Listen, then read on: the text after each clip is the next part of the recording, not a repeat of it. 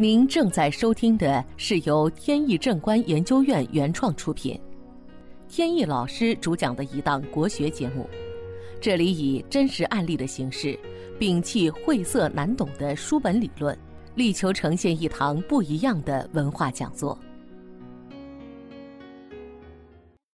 今天跟大家聊一个如何看待运势变化的话题。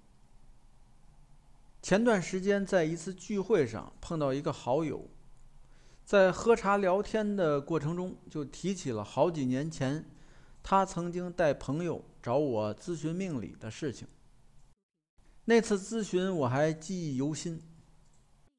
他带的人是他的好友，那位好友几年前是春风得意，事业也蒸蒸日上，生活也都顺心。当时交了个女朋友，正准备结婚。他本来是不信命理的，但架不住朋友经常在耳边说，说来说去就有些动心。说有机会的话，找个命理师对婚姻和事业做个预测。本来运势就已经很好了，如果能锦上添花，就更好了。找到我时，我先看了一下八字，很平常，没看出将来有多大的发展，财运也一般，是个普普通通的八字。然后又看了一下手掌，发现婚姻线是往下分叉，分叉还直接交错在感情上，感情线有锁链纹，中间还有倒纹。所谓的岛纹就是一个小圆圈儿，就像小岛似的。这几种现象加在一起，说明这个人感情容易冲动，难以持久。将来在夫妻过生活中，很难有真诚的对爱情付出的感觉。如果出现日常的纠纷，可能就由小事变成大事，最后产生怨恨。怨恨积累到一定程度，就容易离婚，而不像有的夫妻，产生矛盾以后，过一段时间就会自行化解，或者通过其他方式，双方各自冷静冷静，很多问题就想通了。所以我当时就劝告他，首先要学会调整自己的情绪，处理两个人之间的感情和日常生活中的。情绪变化，因为人在结婚以后，往往随着时间的推移，感情会发生一些本质上的变化。俗话说，就是看对方越来越不顺眼了，所以这个时候就应该进行自我调理。接着，他又说了未婚妻的情况，未婚妻不知道出生时刻。八字不准确，就没细算。他手机里正好有未婚妻的手掌照片，就看了下手相。在相书上有句话叫“大手抓土，小手抓福”，什么意思？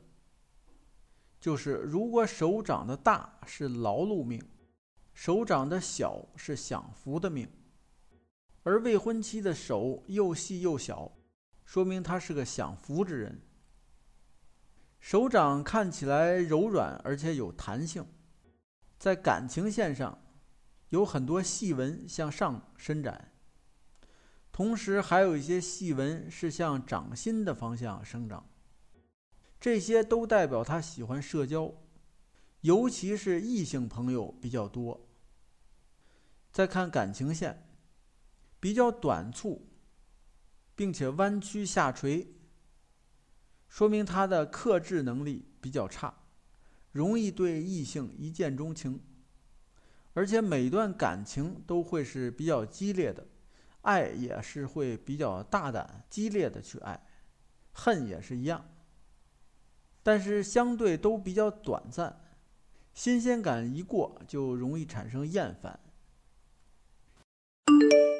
本节目由天意正观研究院原创出品，如需获取更多信息，请在任意网络上搜索天意正观即可。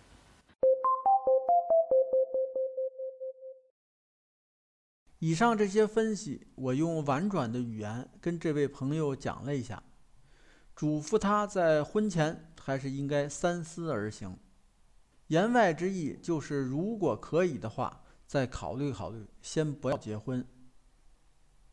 说完后，发现他面有不悦，不高兴了。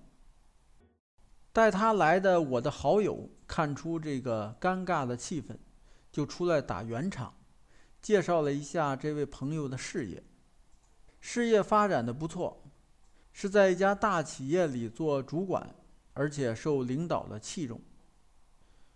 我朋友说：“能不能预测一下企业将来的发展能有多大？”他这家企业，我还真是不久前刚刚关注过。因为他们前段时间修改了企业的 VI 设计，设计了一个新的公司 logo。这个 logo 引起了我的注意，因为就像一个气球飘在半空中的样子。这个设计我猜一定没有经过命理师的分析。可以想象，气球哪有能长久的呢？不管是氢气球还是普通的气球，因此说气球是不能作为商业 logo 用的。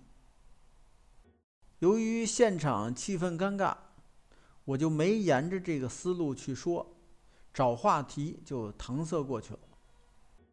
后来我朋友来电话问事业的情况怎么样，我就照实说了。我朋友也没敢直截了当的跟对方说。也是婉转的提了一下，对方显然没太在意。这一晃就是几年过去了。我朋友在聚会上说，那位朋友在这两年确实很不顺利，离了婚也离职了，原因就是那家公司确实发展的不好，有收缩而且裁员。他作为管理层。本来薪水是比较高的，公司为了节省成本，管理层也砍掉了一些，他也在其中。我朋友很为他惋惜，其实当初已经提醒到他了，如果他能认真的降低姿态，听取这些建议，提早做打算，可能现在完全不是这个样子。其实做命理分析这么多年，这样的情况经常看到。人总是喜欢听好话，对负面的话总是比较厌恶，或者是嗤之以鼻。这是人之常情，可以理解。但是有的人来咨询命理师，却只想听好话，这就不好了。当然，信不信命不会影响什么，好命还是好命，坏命还是坏命。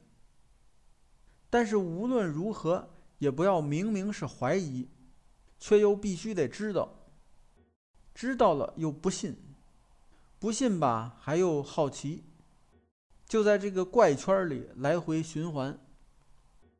他自己本身生活在痛苦中，我作为一个解答者。